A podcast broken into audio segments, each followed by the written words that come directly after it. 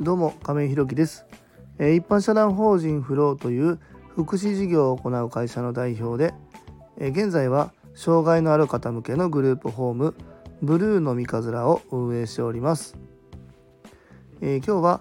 声の社内法がめちゃくちゃいいというテーマでお話ししたいと思います、え本題に入る前にお知らせをさせてください。現在グループホームブルーの三日面では入居者様が5名ですので空きが1部屋です。また2棟目の準備も行っております。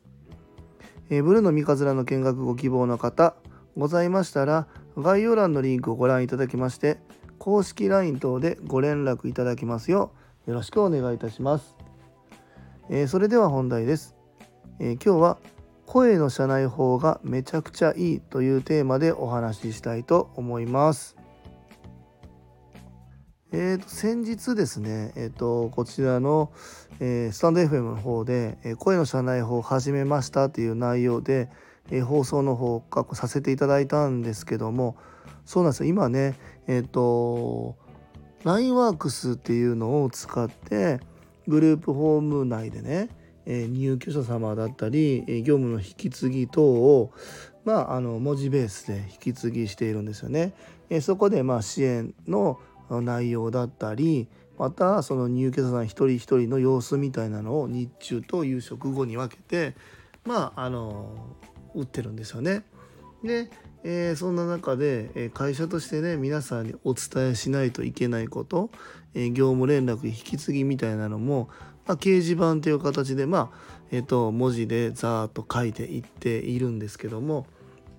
それと並行してね先日から声の社内法ということで、改めてそれを声で僕がもう今スタンド FM でお話ししているように声で、えー、と皆さん入従業員の方に、え共有するっていうのを、まあ、先週ぐらいかな、えーから始めました。これがねやってみた結果あのめちゃくちゃ良かったんですよね。やっぱりこう文字にするとやっぱり簡素化しないといけないなっていうのがあってなんかこう喋り言葉ベースで書いちゃうとあんまり伝わりにくかったりすると思うんですよね。それをやっぱり声であの何て言うんだろうな発信することでもっとこうえー、とうちのスタッフに熱を込めて伝えることができるっていうのがすごくいいなと思いましたしまたスタッフ側もながら聞きできるので僕からの発信をですねこうこうなていうかながながら聞きでねこう受信することができるっていうのがすごくメリットとしてあるなというふうに思いましたね。でやっぱり文字で打たないといけないってなると僕もやっぱり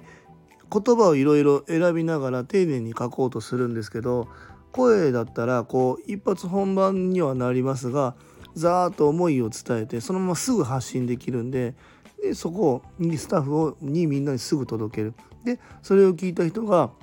あこの代表の声のトーンみたいなところであ結構重要なことなんだなみたいなのも伝わってですねすぐにこうレスポンス返してくれたりするんですよね。えー、と例えば、まあ、この間の、えー中でも言いましたけども、まあ、この水分量が多い方に対してどういう支援をしていったらいいんだろうみたいなのが、まあ、一つ、まあ、あのグループホーム内でも話題になったんですけども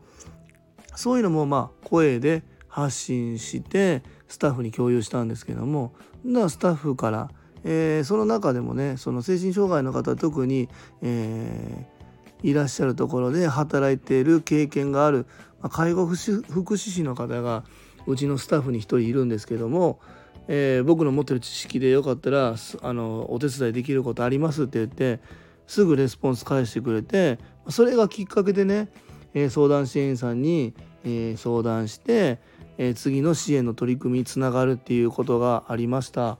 えーなのでね本当に声の社内法っていうのはめちゃくちゃいいし便利だなと思ったしこう発信者側もすごく熱を伝えられるし受信した側もその発信の熱をねダイレクトに受け取れるっていうことがすごくすごくメリットだなというふうに思いました。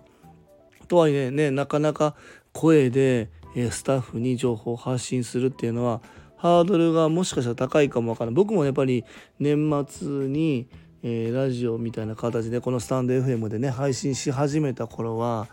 やっぱり一人で喋るってなんか気恥ずかしいし何喋ったらいいんだろうみたいな間が持たないような5分10分だったりしたんですけどもまあ半年ぐらいも続けてればどんどんどんどんこう一人で喋れるようにもなってきたし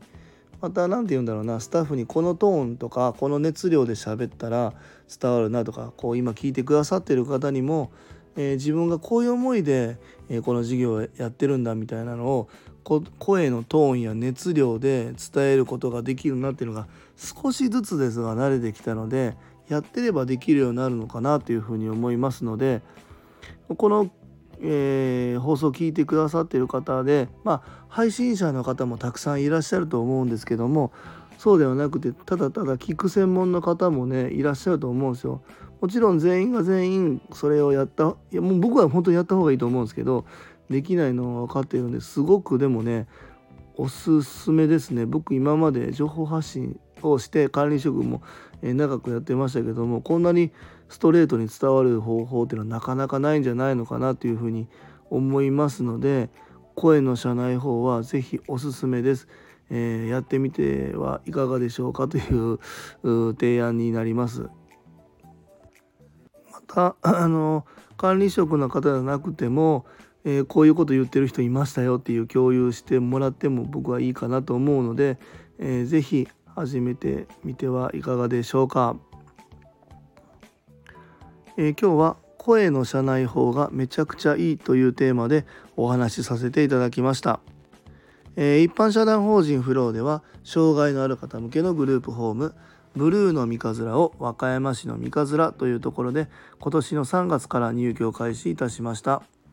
また現在グループホーム2棟目に向けて準備中です、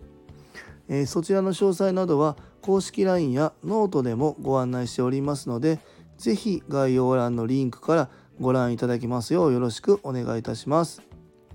え、最後までお聴きくださりありがとうございます。次回の放送もよろしくお願いいたします。えーと実はですね、えー、今日はまだ金曜日なんですよ。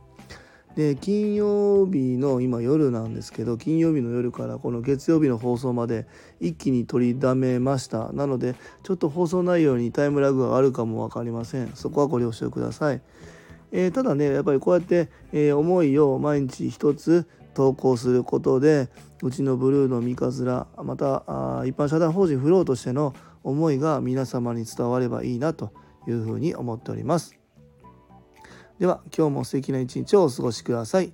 一般社団法人フローの亀井宏樹でした。それではまた。